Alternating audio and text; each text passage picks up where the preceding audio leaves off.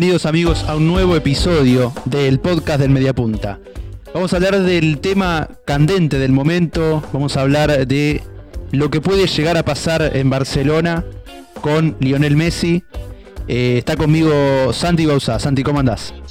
¿Qué haces, eh, Juan? Eh, realmente voy a ser completamente honesto con vos. Es un tema que creo que tendrá como mucho una semana de vida, pero ya es un tema que me tiene un poco que decir. La verdad que mucho no avanzó, pero realmente toda la cobertura alrededor del tema ha sido bastante cansina. Así que vamos a tratar de, a través de podcast, que sea lo más ameno posible, ¿no? Sí, la verdad que sí. yo creo que el podcast va, a quedar viejo en, una semana porque, bueno, eh, la verdad que se va moviendo muy lento este tema y hay un secreto de sumario tanto judicial como de, de información. Uno va buscando a través de los recovecos de los periodistas que van dejando eh, información, Vero Brunati, bueno, todos, los, todos sabemos en quién confiar y en quién no. Eh, en especial no hay que confiar en bueno, los periodistas de Twitter que, que tiran esas bombitas y dicen tal va a ir a tal. Bueno, lo que pasa con Messi es más fino aún porque hay como siempre un en el entorno de Messi siempre como un silencio este, digno de una estrella igual, ¿no? Hay estrellas que prefieren la exposición, estrellas que prefieren callarse, pero Messi este, siempre fue del, silencio. Sí, absolutamente. Y me parece que especialmente con un tema tan eh, tan especial, tan personal, que además, o sea, supongo que la decisión de jugar, eh, de jugar también tiene mucho que ver con su familia y con el hecho de que ha hecho vida en sus últimos 20 años en el mismo lugar y cambiar de un lugar a otro es, es un tema que le toca muy, pero muy de cerca y por eso se habla mucho de sus, de sus familiares como parte de quienes van a destrabar o no este, este acuerdo. Así que, así que bueno, además hay que, hay que tener en cuenta que todo esto se desata no de una declaración, no de una conferencia de prensa, se desata del envío de un documento. Eh, hay que tener esto en cuenta antes de, antes de empezar a hablar de, cualquier cosa relacionada al tema Messi. Messi jamás habló. No, y además un documento que, digamos, no quiero ponerme en Twitter 2012 que todos nos reíamos de esos chistes y ahora lo hacen y parece medio, medio extraño que hagan esos chistes, de la palabra burofax, digamos. Messi manda un burofax, un tipo millonario, te avisa por un fax que en realidad, digamos, yo pensé que en España era mucho más común y, lo escuchaba, escuchaba, digamos, Ibai, Miguel Quintana, eh, gente de la media inglesa, eh, sorprendiéndose. Yo pensé que era algo más, más formal, más que se estilaba.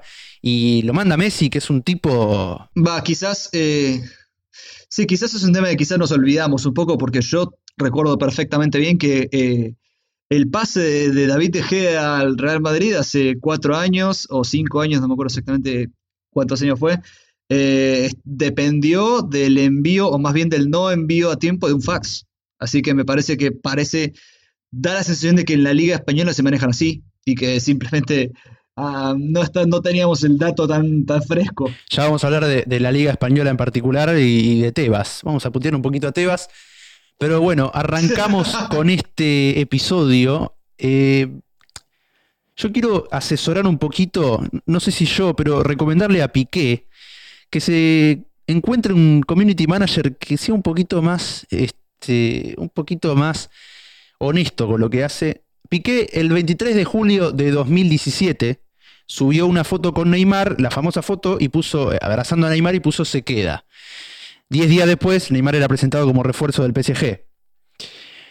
Y Neymar, eh, perdón, Piqué, a fines de 2019, en realidad ya, habían, ya, eran las 12 en España y arranca el 2020, Piqué pone un tweet, 2020 suena muy bien.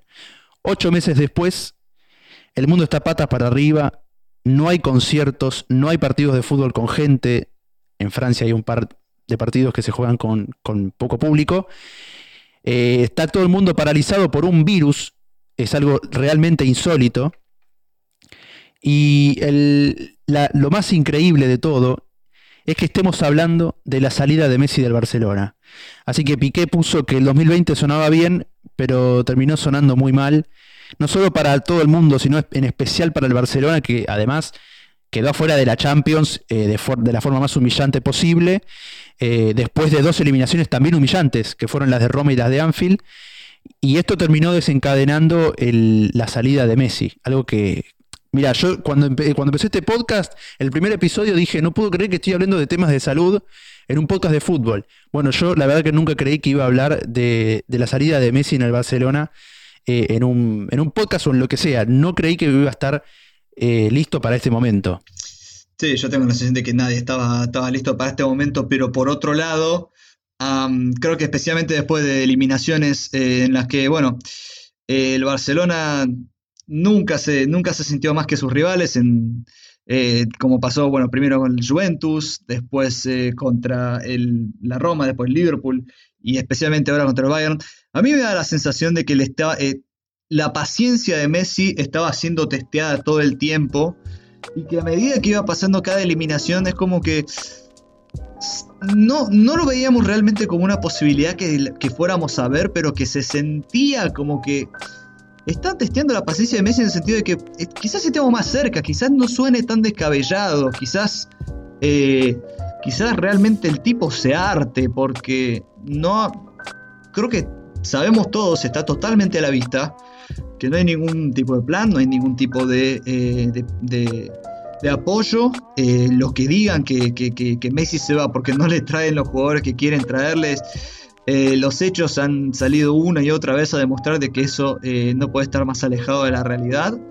Y, bueno, de manera que una vez que escuchamos e, esta decisión y una vez que nos enteramos de que, de que Messi había enviado este famoso Eurofax, se había, había declarado a sí mismo como jugador libre, ya pensamos, y esto se vio, se vio venir, nos sorprende, pero se vio venir.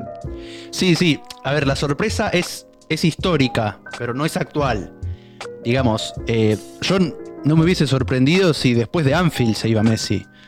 Eh, por un tema contractual no pudo, no, se podía en ese momento quizás. Pero me parece que, digamos, eh, fue, fueron hechos que se fueron desencadenando y fue todo llevando a eso. Y yo creo que Bartomeu ya, eh, ya hizo todo lo posible para que se fuera Messi del Barcelona, algo que no pudo nadie hacer, ni siquiera los rivales lo pudieron sacar del Barcelona. Bartomeu hizo todo lo posible para que Messi se fuera del Barcelona, sin quererlo, pero digamos, dándose cuenta de que si seguía en ese ritmo, si seguía haciendo todo esto, eh, ya, digamos, cuando fue lo de Anfield, eh, Messi, cuando erra el gol de Embele, después Messi dice, en Anfield va a estar complicado, y se comen 4, y pierden 4 a 0, además el cuarto gol, o sea, el cuarto gol eh, te dice lo, que era, lo que es el Barcelona últimamente. Entonces, Bartomeu ya hizo todo lo posible para que Messi se fuera del Barcelona, y llegó al punto tal de que no es suficiente su salida como para que Messi se quede. Es decir, si, si Bartomeu si, Messi amenazaba con irse después de Anfield, Bartomeu renunciaba, yo creo que en ese punto eh, había posibilidad de que Messi se quedara. Pero ya no hay punto de retorno. Yo, no creo, yo creo que ya está, digamos, ya no hay vuelta atrás. Obviamente que no hay vuelta atrás en la decisión de Messi. Esto es real. Muchos, hay muchos que, que digamos, fantasean con que esto haya sido una bomba de humo de que los periodistas están difundiendo. Pero si hubiese sido falso, Messi lo estaría diciendo. nos dimos cuenta en los últimos años que no tiene problema en desmentir eh, noticias, eh, sobre todo en TNT Sports. Les mandamos un saludo a los de TNT Sports. Eh, la verdad que, a ver, Bartomeu ya dejó todo sentado para que Messi se fuera. Y ni siquiera su salida es, suficiente. O sea, hay un proyecto deportivo que a Messi no le convence. Y el amor por el Barcelona y, digamos, los contratos y qué sé yo, eso no es suficiente para Messi. Messi quiere competir. Y yo creo que eso es lo que lo empujó. Eh, tampoco estoy descubriendo la pólvora, ¿no? Pero eh, es lo que lo empujó a Messi a salir del Barcelona.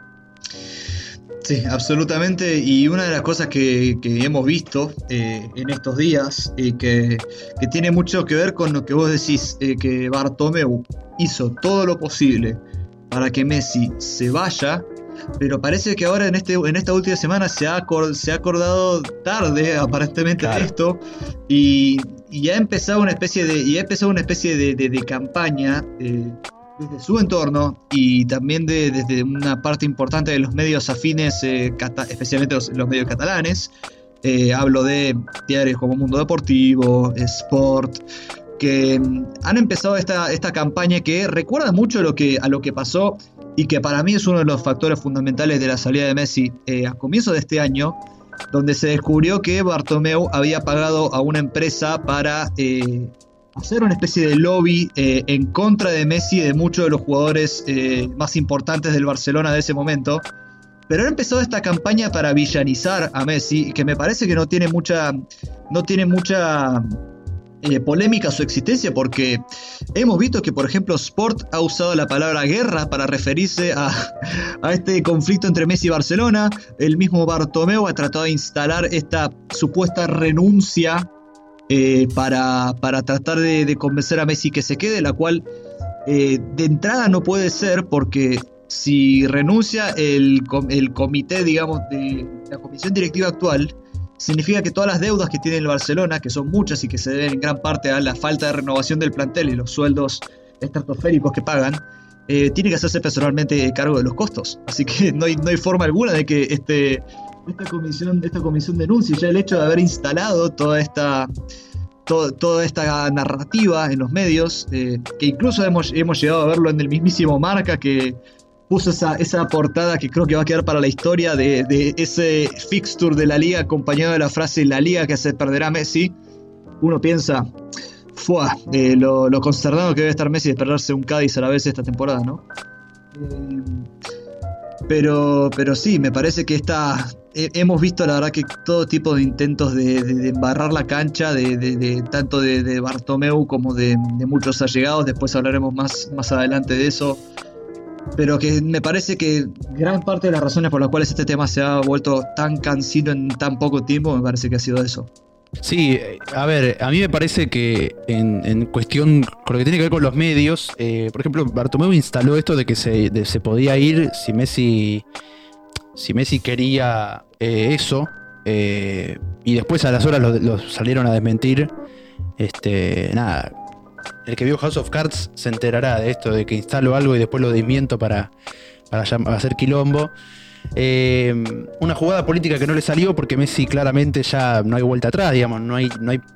El único problema que hay es el tema de la cláusula que ya varias, varias entidades le dieron la derecha a Messi.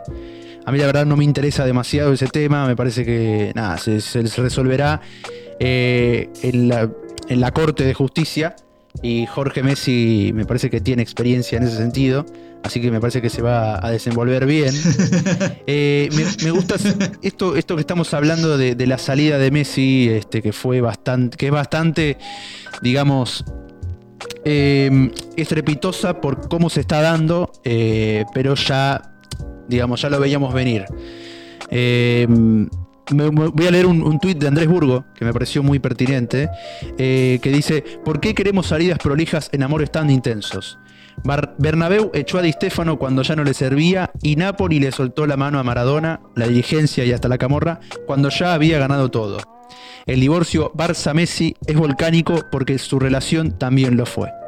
Me parece espectacular, aunque en este caso, en el de Messi, eh, me parece... Hay precedente. Exactamente. Eh, muy, muy grande. O sea, es algo que, bueno, que también lo había comentado Juan Pablo Barsky eh, más de una vez en sus, en sus, eh, en sus editoriales para la radio, que es que Barcelona tiene una historia de, estos divorcios feos, de estos divorcios de mucha enemistad con, los quienes han sido ídolos. de Cruyff se han divorciado dos veces y en muy malos términos. Lo mismo de Guardiola, sus peleas con Fanjal, primero como jugador y después de, bueno, de ese anuncio post eliminación de Champions contra Chelsea de, Sandro Rosell, que, bueno, que es otra, otra persona que tiene una mano gigantesca en la, en la crisis, en la crisis eh, sin, sin, precedentes que está viviendo el Barça en este momento, pero sí, es, está un poco en, la, en el ADN del Barcelona, esto de, usar de cierta forma a gran parte de la gente que, que, les dio lo que les dio y descartarla de igual, de igual manera.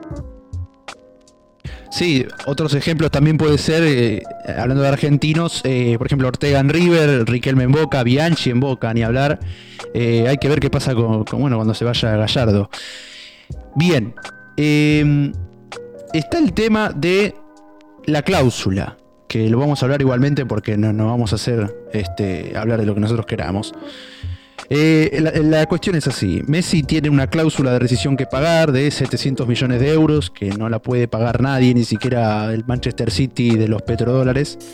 Em, pero la cuestión es que la reglamentación nueva de FIFA, que hace que la, temporada termine después de lo establecido, el 30 de junio, esto permite que Messi rescinda unilateralmente el contrato. ¿Es así? Sí, la, teoría es que, bueno, esta cláusula que tiene Messi en su contrato eh, permite que eh, Messi, de hecho, quede libre. Eh, quede libre y que pueda firmar con el club que, que, él decida, porque, bueno, esta, esta cláusula tiene esta interpretación de que la temporada no terminó el 10 de junio, sino que terminó el 23-24 de agosto, después de, lo que fue la final de la, de la Champions oficialmente. Así que eh, por eso muchos eh, dicen, muchos, eh, bueno, por lo menos juristas, cosa que honestamente yo no, no, tengo demasiada, demasiada experiencia en ello, pero muchos juristas dicen que es muy probable que la justicia le dé la derecha a Messi y que en el peor de los casos la cifra que sea establecida con la FIFA no sea menor a, diremos como mucho, 200 millones de euros. Mirá, e incluso Bartomeu no solamente se encargó de que Messi se fuera, sino que la salida de Messi, el mejor jugador de la historia, para muchos, para mí, eh, no le va a dejar casi rédito económico. Eh, además de que, digamos, rédito económico, ya el Barcelona, cualquier moneda menor que le entre, eh, es como, es nada, porque está con unos problemas muy profundos. Y, bueno, ya ha contratado por mucha plata, jugadores que no le rindieron, tiene sueldos altísimos, tiene a Suárez, a Grisman en el plantel, eh, jugadores muy importantes, Piqué, Jordi Alba, digamos, no tiene un plantel, eh, digamos, no tiene un buen plantel, digamos, armado, y además en lo económico está, está digamos, caminando por la cornisa. Sí, esto está, me parece, demostradísimo por la, dificultad que tiene de eh, sacar alguna que otra, no te digo ganancias, cualquier tipo de, dinero por la, por la rescisión de jugadores como, como Rakitic y como Arturo Vidal, que, han salido por un total, o sea, bueno, que todavía no han salido solamente Rakitic ha salido, pero Vidal se espera que salga en cualquier momento, quizás cuando este podcast esté publicado, por un total de un millón y medio, de un millón y medio de euros, lo cual. Teniendo la, posibilidad de haber venido a alguien como Iván Rakitic por 80 millones al PSG hace un par de temporadas, es, es un negocio que, bueno, obviamente que se, dice esto con el diario del lunes, ¿no? Pero que es un negocio desastroso realmente y que me parece que pinta, pinta de cuerpo entero la, lo, mal que se han hecho las cosas en el Barça y eh, la desesperación que ahora tiene el Barça por tratar de, de seguramente en vano, eh, frenar por todos los medios posibles la salida de Messi. Bien, sí, a ver, yo, creo que no solo en lo económico, el Barça también es un desastre en lo futbolístico, en lo deportivo, en la planificación. Eh, ahora traen a Kuman, que es un buen entrenador, pero sin embargo te deja sus dudas. Eh, si no me equivoco, se fue mal del Valencia. Del Everton. A ver, eh, el, Everton de hecho fue, reemplazado por eh, no, no, sé si la antítesis de, su estilo, pero alguien que vos contratás cuando tu equipo está en las malas, como esa Allardyce, que es eh, como que te diga que es el Ricardo Caruso Lombardi del fútbol inglés. Así que eso no, no, es el mejor, no es la mejor de las señales. Además de, de, no dejar ningún rédito económico, la salida de Messi, no por Messi, sino porque digamos, bueno, Messi le generó mucho rédito económico, pero la salida de él va a dejar quizás ningún tipo de, centavos.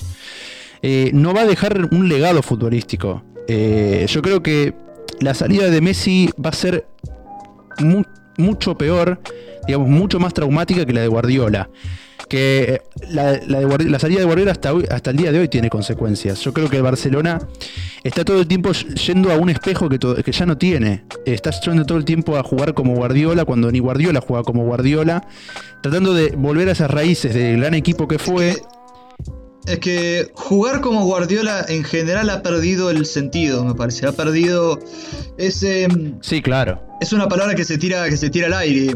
Y una, una prueba muy contundente de ello fue, por ejemplo, las declaraciones que se, que se filtraron hace poco de Arturo Vidal, que, ponía, digamos, lo que es jugar físico o correr o poner como antítesis del ADN Barça, que es lo que supuestamente tan, tan representado por Guardiola es.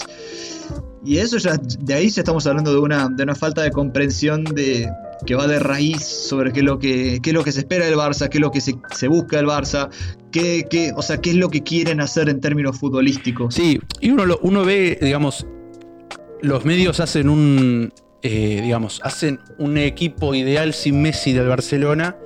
Y no es un mal equipo, pero no tiene, digamos, eh, no tiene una forma de, o sea, no hay forma de reemplazar a Messi, ¿no? Pero no tiene una forma de, por lo menos, atenuar esa salida, de hacer un poquito más eh, amena el trauma de, la salida de Messi. Eh, me parece que tanto por la planificación deportiva, y ahora lo ves a Vidal que sale y dice esto, el Barça le, espera muchos años de, caída y me parece que hasta puede quedar fuera de Champions eh, por varios años. Yo me aventuro a decir eso. Porque tiene un buen plan, un buen equipo en nombres, quizás tiene a Grisman, digamos, no, no tiene un mal equipo, Un equipo talentoso. Sí, un equipo talentoso. Talentoso de la palabra que usaría. Sí, pero que no tiene ni pies ni cabeza y que no tiene un concepto de lo que es el fútbol de hoy. Vidal dice esto y no es que el Barça le faltó correr. De hecho, el Barça, las únicas oportunidades que tuvo con el Bayern Múnich fueron corriendo. Al Barça lo que le falta es juego. No tiene ni forma, no tiene forma ni tiene fondo el Barcelona. Entonces, digamos, me parece que ir todo el tiempo a esa raíz de Barça, en vez de adaptar esa raíz de Barça, que está perfecto, a mí me parece que los, equipos pueden tener una identidad y respetarla, pero se tiene que respetar adaptándola a los tiempos que corren. No se puede querer volver a Guardiola todo el tiempo, que ni Luis Enrique volvió a Guardiola. Luis Enrique eh, también tuvo la suerte de poder hacer congeniar a la MCN, uno de los mejores tridentes de la historia del fútbol. Pero el Barça siempre intentando volver a este Guardiola que, en realidad yo creo que es, erróneo decir que el Barça tiene que recuperar su identidad. El Barça tiene que agarrar su identidad y adaptarla a lo que corre hoy. No, al, no, volver a su identidad todo el tiempo trayendo a Setien, un tipo que fue un desastre, digamos, en, el Betis, fue un desastre, digamos, en Las Palmas dicen que le fue bien, pero fue un desastre en el Barcelona. Digamos, no, me parece que, el Barça haya perdido la identidad. Me parece que está tan terco buscando su identidad y mantener su identidad que me parece que ya tiene que dejar de hacer esa búsqueda. Sí, eh, yo la verdad que me, gustaría eh, ponerlo un poco más en palabras. Eh, yo no sé si el, problema del Barça es recuperar su identidad, sino que tiene que saber cuál es su identidad en primer lugar. A mí me parece que, que, que eso, o sea, como que se ha tirado por, por, el aire tanto el eh, Pep Guardiola, ADN Barça, juego de posición, que ya, como dije antes, estas expresiones, estas palabras han perdido el sentido y se ha eh, quedado en el camino eh, de cierta forma que era lo que, lo que hacía que, el Barça de Pep jugase de la forma en que jugara.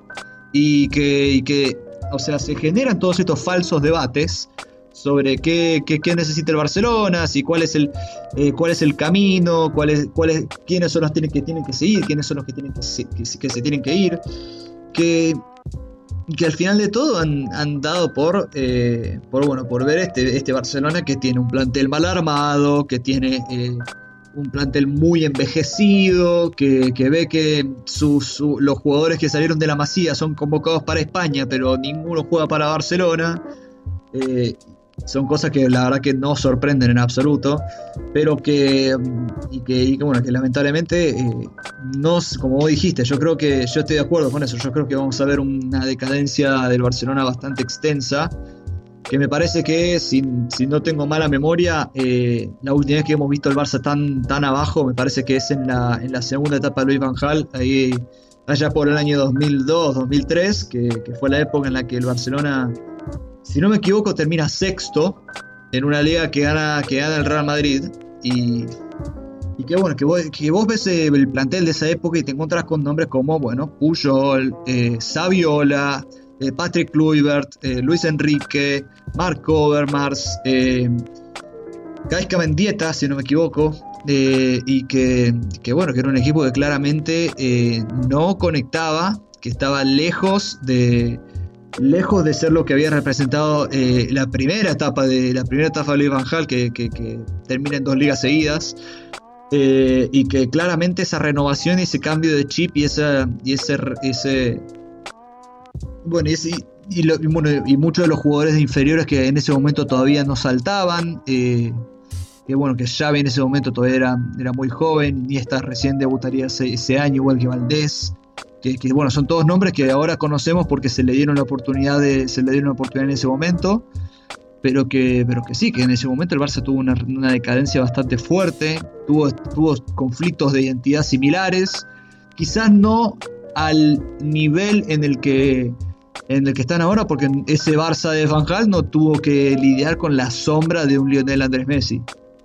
Pero, pero que obviamente eso será algo que, algo que discutiremos, discutiremos más adelante y que muy probablemente vamos a ver eh, una época muy oscura del Barcelona. Si, si, si todo sale como parece que va a terminar saliendo, si nada cambia. No sé si estás de acuerdo, pero a mí me parece que Messi fue como no, lo digo en términos de, lo que está diciendo eh, una gran parte del periodismo argentino que deja bien parado al periodismo español, se está empeñando en que hacer que el periodismo español merezca un Pulitzer. Eh, no sé, Fantino, Totti Pazman, diciendo que Messi arma los equipos. Yo creo que Messi eh, tiene una, una responsabilidad del momento del Barcelona, pero no por culpa suya porque el Barcelona se volvió tan Messi dependiente que durante mucho tiempo pareció que las cosas estaban haciendo bien. No me refiero a Setién, me, refiero a Valverde. Cuando estaba Valverde, el Barça no jugaba bien. Era un equipo que no tenía eh, una idea futbolística y que ganaba la, liga, que la ganó dos veces seguida, fue bicampeón de la liga, siendo Messi dependiente y jugando con el peso de sus propias figuras. Me parece que eh, desde que se fue Luis Enrique, que el Barça no encontró el ritmo, que no encontró el rumbo, y, eso fue en parte porque no supo eh, generar un equipo al, lado de Messi. Y la liga la gana Messi con Jordi Alba, básicamente. Eh, con ese, esa asociación, Messi primero con, digamos, Messi primero con Xavi Iniesta, a partir de 2015 con Neymar y, Suárez. Cuando se va Neymar se queda con Suárez y Jordi Alba. Dani Alves, me parece que está quedando, fuera en toda esta conversación. Y Dani Alves. Sí, sí, claro. Pero digo, sus socios eh, fueron quedando en el camino y los que quedaron ya no son sus socios. Jordi Alba no es su socio. No debería ser su socio. Su socio debería ser Dembélé, deberían traer algún tipo de, otro, de otros jugadores eh, también. Digamos, el, mercado, los mercados de pases fueron muy malos en el Barcelona. Pero lo que digo es, fue tan Messi dependiente del Barcelona que no, hay, no queda un legado futbolístico. Eh, porque el Barcelona terminó eh, transformándose en lo que fue siempre la selección argentina con Messi. Un equipo que no rodea bien a Messi y que piensa que es autosuficiente, como lo es Cristiano. Cristiano me parece mucho más autosuficiente que Messi, es un jugador que no depende tanto del armado del equipo. Eh, tampoco es, no estoy diciendo que sea mejor, ¿no? Para mí Ronaldo está a 100 años luz de Messi. Pero eh, Messi no es un futbolista que sea independiente de lo que le armen alrededor. Y creo que el Barcelona empezó a, creer que sí. Eh, que Messi, es que, Messi no depende de lo que tenga armado alrededor porque con 20 minutos te resuelve un partido. Sí, lo hace, lo hizo con el Napoli. 20 minutos de partido bastan para que Messi te gane un partido. Pero no, eh, no, te, no te da resultados a largo plazo. Es como jugar bien o jugar mal. Si vos jugás mal y ganas, a la larga vas a tener malos resultados. No te va a ir bien si seguís jugando mal. Lo mismo pasa con, con esto de Messi. No sé si vos estás de acuerdo. Si vos mencionaste la selección argentina, yo no puedo creer eh, el nivel de paralelismo que, vivimos entre este Barcelona, que podemos decir entre Barcelona 2017-2020 y Messi en la selección argentina 2014-2018, pero porque eh, encima es irónico, porque vos mencionaste de, las críticas que, recibía de parte de, de, este tipo de periodistas que decían que Messi armaba el equipo, pero me gustó mucho la frase que usaste antes, o sea, tiene, Messi se asocia eh, con Jordi Alba, se asocia con Suárez, se asocia eh, con estos números, con estos, números, estos nombres remanentes porque el Barça no le ha presentado otras eh, mejores propuestas, propuestas superadoras. De manera muy similar a que Messi todavía seguía siendo socio de los Vanega, los Higuaín, los Di María, a pesar de la falta de efectividad que, que, seguían teniendo juntos y la falta de resultados que seguía teniendo la selección argentina, más allá de que Messi, partidos individuales como Ecuador en eliminatorias, te los podía resolver, que a la larga no, te daban los resultados porque no era un proyecto sostenible, porque no le estaba presentando otra opción a Messi más viable. Por eso ves que ahora Messi en la selección argentina está acompañado de jugadores como Paredes, como Talefico, como eh, Lautaro Martínez, como Rodrigo de Paul. Y es otra cosa, porque los Chelsea, los Chelsea quizás no en la misma medida todavía, pero me parece que el potencial está. Pero, o sea, es un tema de que, o sea, sacarte de la cabeza, eh, quizás, o sacarle un poco el peso de encima a Messi, lo termina de cierta forma liberando y, demostrando mucho más el potencial que, puede llegar a dar, que es razón por la cual eh, yo tengo mucho, mucho, mucho miedo de qué puede llegar a ser el Manchester City con Messi, con Messi sumado, porque ya sabemos que es un equipo que tiene falencias, claras falencias, y que tiene que también eh, eh, administrarlas. Precisamente el centro de la defensa, que es muy, muy flojo, pero que si vos eh, pones a Messi en la ecuación, ya es un equipo que, por lo menos en términos ofensivos tiene mucho funcionamiento. Así que si vos liberás a Messi de las, eh, de las responsabilidades de ponerse un equipo al hombro, cosa que él puede hacer, pero que no podés depender eh, tu, tu, tu, estructura total en ello, pero vos le sacás ese, peso a Messi, Messi, Messi puede llegar a ser mucho más devastador de lo que es. Así que, así que es algo que, que la verdad que de vuelta, eh, esta decadencia del Barcelona la vimos venir, eh, la vimos eh, desarrollarse año a año, las derrotas fueron cada vez más, más humillantes y se han dado más temprano en la temporada del Barcelona. y el resultado realmente no podría haberse dado de otra forma, ahora, que, ahora que, que sabemos todo esto, pero realmente vemos las señales que estaban en el pasado, decimos, y bueno, esto iba a pasar eventualmente. Sí, tal cual. Eh, y si querés nos adentramos en, lo que puede ser el futuro de Messi, que puede mudarse a la ciudad de los Gallagher. Ya lo vimos a Liam ahí vendiendo un poquito de humo en Twitter. Em, a mí me entusiasma eh, la llegada de Messi a, un equipo dirigido por Guardiola, porque más allá de esta, de esta comparación, a mi gusto absurda, de, lo que es este, de las Dance, que me parece que no, no es lo mismo. de las Dance sería si fuera Guardiola al Barça, no si Messi se fuera a un equipo como el City. Eh, me parece que en ese sentido, en el sentido del, peso que tiene él como del peso que se le pone a veces a Messi de que tiene que ser el líder y no todos todas las estrellas, no todas las estrellas son líderes digamos el fútbol eh, eh, sobre todo muestra que no, no todas las estrellas eh, o los, mejores jugadores de los equipos tienen que ser líderes. Eh, yo creo que. Pero está muy, muy idealizado el líder. También, está muy también, sí, sí, el líder, especialmente porque, porque el predecesor es Maradona. Claro, claro. Sí, tal cual. Maradona que era un gran jugador y que además era un, líder. Eh, Messi tiene la cinta de capitán porque es el mejor jugador de la historia del Barcelona y, digamos, cuando él, cuando él lo, lo era también y estaba Iniesta y Xavi, la cinta la tenían ellos. Eh, la hora la tiene porque es un, referente, pero no da. Es el único que queda. Claro, no es un líder emocional, Messi. Eh, uno lo ve dando arengas y puede tener un, digamos. Hay, un, tema también de la edad que lo he escuchado hace poco a Papo Gómez, y perdón, este es mi, permitido de Papo Gómez por el episodio, que siempre lo menciono. Eh, Papo Gómez decía que él es capitán en la edad justa que eh, en la edad que tiene él ahora mm. eh, está justo para ser capitán. Y Messi, uno lo ve como algo tenso, dando las arengas y, motivando a sus compañeros, mm. pero aún así yo lo veo con, con cierta... No te digo que es un líder, pero está empezando a despertar en Messi cierto rasgo con mucho temperamento.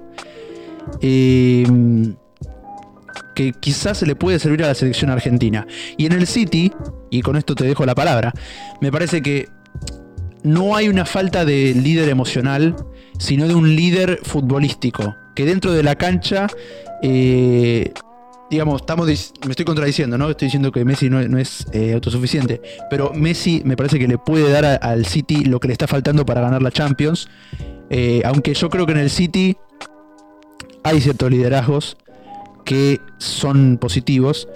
lo veo a De Bruyne, a De Bruyne como líder. yo creo que perdió mucho el City en ese sentido, aunque no en lo futbolístico, porque debería haber ganado, pero terminó perdiendo más que cuando se fue Company. Eh, me parece que Company es un líder y si uno ve la serie del City en Amazon, que a vos no te gusta, pero si uno ve lo que es Company, es un tipo que te dan ganas de abrazarlo, que vos tenés ganas de que Company sea tu jefe, pero eh, yo creo que el City está empezando a generar nuevos líderes y, me parece que Messi con yendo al lugar donde está el eh, uno de los técnicos con los que mejor se entendió que el otro fue Sabela, él mismo lo dice. Eh, ese técnico que le libera de, como decís vos, de, este, de este, peso de ser el, un líder o de, llevar al equipo, ponerse al hombro durante toda una temporada, eh, que es Guardiola. Eh, yo la verdad que estoy entusiasmado por lo que puede llegar a pasar con Messi y Guardiola, pero tampoco me cambia demasiado. Yo creo que esto está acentuando lo, lo que significa este momento de la carrera de Messi, ¿no? Que es, está llegando al final. Eh, la salida de Barcelona acentúa esto de que cada vez nos estamos quedando sin más Messi. Y antes de ponerme a llorar, te dejo la palabra. sí, em, yo de última, em, a mí me. El hecho de que Messi eh, suene tan fuertemente para proyectos que aún siguen teniendo eh, cierta legitimidad deportiva, como, como lo han sido, eh, obviamente de, mayor o menor medida, eh, equipos como Inter, eh, PSG, Manchester City, que más allá del hecho de que sean los únicos equipos que pueden pagar el sueldo que cobra Messi, son equipos que todavía tienen mucha legitimidad para seguir compitiendo en, lo más alto y que tienen más legitimidad para seguir compitiendo en lo más alto que el Barcelona. A, a septiembre de 2020 es así. Y eso te habla también de que eh, Messi pide otra cosa. Messi quiere eh, llegar al Mundial de Qatar en condiciones para seguir siendo el líder futbolístico de la selección argentina sin tener que ser eh, un líder, o sea, un líder totalmente autosuficiente, aunque aunque para mí yo tengo la sensación de que se ha ganado de cierta forma un cierto liderazgo, un cierto liderazgo emocional y una cierta autosuficiencia a los golpes, porque no le ha quedado otra cosa que hacerlo y porque la razón por la que, porque bueno, Barcelona ha ganado un par de ligas eh, aún en el peor momento de su carrera porque Messi ha, tenido, lo han forzado a aprender a ser este tipo de líder, pero que, pero que aún así este, este sobreesfuerzo de Messi sabemos que no, no termina generando lo mejor para él y para, su, y para sus equipos. Así que el prospecto de hundirse a un Manchester City que que tiene gran parte de ese liderazgo, de ese liderazgo deportivo eh, resuelto y que le vendría muy bien un liderazgo emocional extra, ya que, bueno, como dijiste, la, la de Company eh, les pegó muy duro, eh, tanto, en, tanto en lo que es futbolístico, porque les falta una referencia, una referencia en el centro de la defensa, como emocional, que todavía no se sabe exactamente cuál, es, eh, cuál será eh, el próximo líder emocional de Manchester City.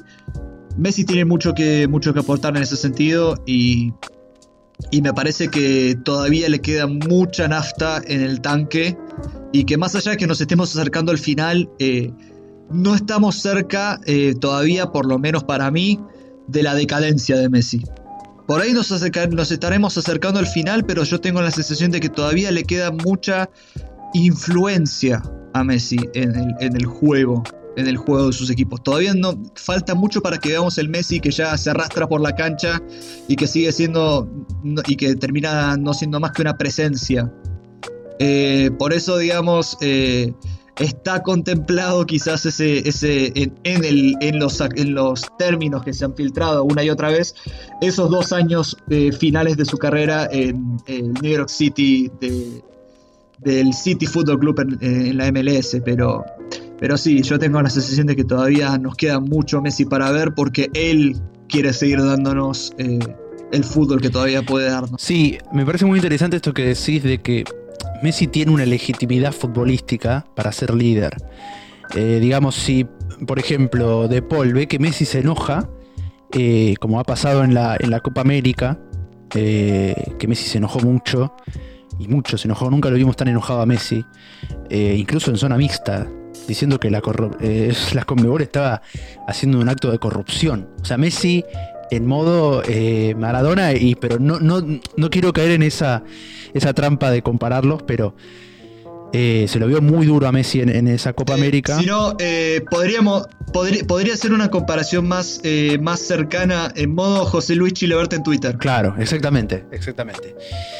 sí, un Messi que, a ver, si Messi hace esto en la cancha, el resto de sus compañeros, no te digo que lo van a imitar, pero se van a sentir más seguros de que Messi, que es un tipo que de la nada en un partido está parado, que no se mueve, eh, y que Guardiola siempre insiste en que hay que dejarlo porque en cualquier momento se despierta y empieza a correr y te saca 10 metros de diferencia, ahora son menos, igual porque está, está un poquito más viejo.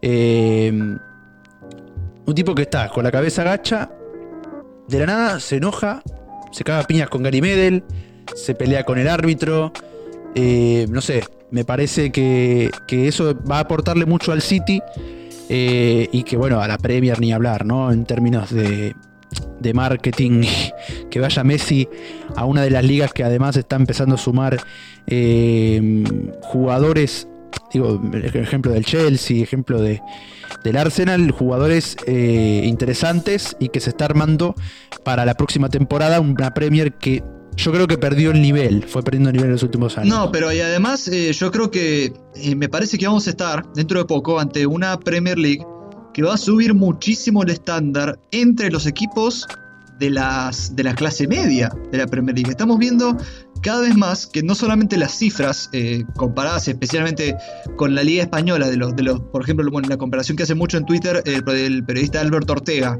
entre lo, que, lo que gastan los equipos recién ascendidos de una liga y de otra, pero también el, calibre de nombres que están empezando a manejar los equipos que, o que terminaron la temporada pasada en la mitad en la mitad baja de la tabla o que acaban de ascender. Por ejemplo, hemos visto que eh, Joel Veltman, que fue uno de, los, uno de los pilares fundamentales del Ajax que llega a la semifinal de la Champions, es nuevo jugador del Brighton.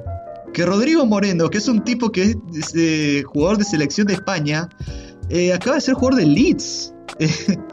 son, eh, eh, son equipos que, probablemente van a subir mucho el nivel de competencia porque van a, van a querer aspirar a más. Y ya lo hemos visto la temporada pasada cuando vimos estos asaltos, por más que hayan durado mucho o poco, de el Leicester, del Wolverhampton y del Sheffield United. Y que me parece que no serán los únicos porque estamos viendo de vuelta equipos como incluso el Southampton, que equipos como eh, el Fulham, se están reforzando bien. Se están reforzando bien y que van a querer, eh, no te digo que van a estar todos peleándose para, para, para clasificar a, las, copas europeas, pero que me parece que eh, va a subir mucho, mucho, mucho el estándar. se le va a hacer mucho más difícil a los equipos también grandes ganarles a, ganarles a estos equipos de la, de la clase media. Es, es un, obviamente un, un fenómeno que venimos viendo, pero no por un tema de que bajen del estándar los equipos de la clase alta, como hemos visto quizás en años anteriores, sino porque se está, se está nivelando para arriba de cierta forma la calidad. Así que Messi va a entrar en una liga que le va a exigir semana a semana. Me gustaría mucho que esto que de, de, Paul que se, se suena para el Leeds también otro ejemplo de lo que decís vos, ¿no? De De Paul que no está en un gran equipo igualmente en Italia, pero que figura capitán y número 10, eh, y que se va a un equipo recién ascendido de Inglaterra. Eh, un De Paul que suena para el Leeds, y me gustaría verlos a él y a Messi en, la misma liga. Eh, yo creo que hay futuro ahí con De Paul, con Los Chelsea. yo lo veo a Los Chelsea como el futuro Vanega de Messi muchos lo ponen a Vanega en la convocatoria de la selección. Yo no sé si Vanega todavía tiene, tiene tiempo en la selección. Eh, hay que ver qué dice Scaloni, que es un tipo que apuesta por esa mixtura entre la renovación y los, viejos nombres, algunos que se suelen quedar. Eh, ya para ir finalizando este episodio, vamos a hablar un poquito más del futuro de Messi. Eh, esto que mencionabas vos hace un rato, ¿no? Esto de que si Messi firma un contrato con el City, podría estar la posibilidad de que eh, se agreguen, ¿cuánto? ¿Dos años en el New York City? Exactamente, eso es lo que, eso es lo que se habla. Dos años y también un, eh, un porcentaje de las acciones del City Football Group, lo cual ya es una oferta que, la verdad que, o sea, le, le, quiere tratar de cerrar a Messi para, para su proyecto de vida. Creo que de acá su retiro, básicamente. Así que están tratando de atraerlo por todos los medios posibles. Sí, me parece que Messi con esto ya se asegura que, o sea, ya, ella tenía asegurado que los nietos de Tiago no, vayan a trabajar, ahora los nietos de Ciro se van a, se van, a tener que laburar. Eh, pero me parece, a ver, yo lo, publiqué en Twitter y hubo algunas, eh, hubo algunas respuestas muy interesantes eh, con respecto a que el fútbol argentino hizo que el fútbol argentino y bueno, y Argentina en general, ¿no? Yo no quiero, no quiero que quede como que estoy diciendo que Argentina es un país espectacular, pero yo creo que no es menor que el fútbol lo que hizo el fútbol argentino en los últimos años de arruinar el fútbol, básicamente, eh, que aleja a los jugadores que están afuera y los hace, sentir más cómodos en, en Europa o en donde sea. Papu Gómez diciendo, ni loco voy a ir al fútbol argentino, ¿a qué? no tengo apego con ningún club, eh, es un desastre, eh, esto del 38-38, o sea, no hay, eh, además de que digamos, la moneda está muy devaluada y que los clubes están en una crisis espectacular, digo espectacular en el, en el sentido de que es una crisis terrible que ya venía arrastrándose y con el coronavirus se expandió mucho más. Sí. yo justo hoy compartía la, la foto esa de los refuerzos de los clubes grandes y es una tristeza, es una tristeza increíble porque, a ver, el fútbol argentino viene golpeado por la devaluación de la moneda que fue bastante acentuada en los últimos cinco años. Eh, digamos, hace seis años el dólar salía a 10 pesos, hoy sale 100, eh, un poco más de 100. Más. Más de 100. Y los clubes digamos, cuando traen un jugador de afuera, tienen que adaptar eso a, digamos, un sueldo con en dólares, con un tope, y los jugadores no quieren no, no, pueden aceptar eso. Porque no es una. No es, lo que valen tampoco. Digamos, entonces. River tiene eh, sueldos altísimos, Enzo Pérez, o sea, no le podés pagar en pesos a Enzo Pérez, tiene que ponérselo en dólares. Boca lo tenía con Cardona, eh, con, con, Tevez, creo. y, traerlo a Messi sería sería imposible, eh, pero también me parece que sería, es poco atractivo para Messi, digamos, venir al fútbol argentino, ¿no? Por eso va a terminar en la MLS y yo creo que ya lo veo como ya imposible que Messi vuelva al fútbol argentino. Que venga al fútbol argentino, porque nunca jugó. No, y yo estoy de acuerdo realmente, pero por un tema también de que más allá incluso de, lo que es eh, la falta de atractivo económico y los, problemas gigantescos que están teniendo eh, los, los clubes, no solamente para atraer, sino para retener lo que ya tienen. Eh, sin ir más lejos, uno puede, uno puede ir a todos los conflictos que están habiendo de... para, para, retener y para, y para, y para atraer, como dijiste, los, los, refuerzos de, los grandes son realmente penosos y los, los esfuerzos de, retener también a los, a los futbolistas que tienen chance de salir afuera también son bastante bastante deprimentes, las cifras que se manejan son muy bajas y, y la vida también en, Argentina también es muy complicada, eh, se habla mucho por ejemplo de lo, de, lo extremadamente difícil que es para, para que Messi cambie de, vida, no solamente de Barcelona o desde Manchester o desde New York a Rosario, que es una ciudad que eh, sabemos que no es precisamente el lugar más tranquilo o más ameno eh, para, un, para la vida diaria eh, que, conozcamos. Perdón, y que no tiene, digamos, los delincuentes que son los dueños de la barra de, de Newell's y Central, que son los mismos, no tienen problema en meterse con los más grandes. No tienen problema en balearle la casa a Maxi Rodríguez o a Ortigosa. O sea, se meten con Messi si quieren. No tienen problema en eso. Y sí, y absolutamente, absolutamente. además de que tampoco eh, hay demasiado atractivo eh, futbolístico tampoco de, parte de, parte del torneo de primera división, porque hemos visto, o sea, poco y nada de, de, de siquiera de, idea táctica, de, que tenés un ambiente en el cual eh, tenés una racha de 10, 15 partidos que ni siquiera, no te digo mala, regular puede justificar el despido de un director técnico, eh, que no sabes exactamente si vas a tener o no descensos, o quiénes clasifican a Libertadores, o cómo vas a jugar un torneo de fútbol el año que viene. Así que esa, son, muchos, eh, son muchos factores que han contribuido a que los futbolistas no se quieran retirar en la Argentina y que tienen todo el derecho del mundo de no querer retirarse en Argentina realmente porque las, razones sobran. Sin ir más lejos hay que, hay que ir a la, a la, a la eterna promesa del de, de, de Cuna de volar a Independiente que a cada año que pasa eh, se ve cada vez más lejano, honestamente. Lo mismo también con Higuaín en River y con una plétora de jugadores que la verdad que se ve casi imposible que vuelvan a Argentina. Bien amigos, llegamos al final de este episodio. Eh, ah, la verdad que hablamos mucho de esto, de, que Messi quizás no vuelva al fútbol argentino, que sea muy difícil, eh, pero nos encantaría. Así que Messi, vos te vas a ir al City, después a la MLS, pero pensalo, yo te quiero preguntar, ¿y si te llama Kudelka? Chao Santi, nos vemos la próxima. Chao, nos vemos, un placer haber hecho este episodio.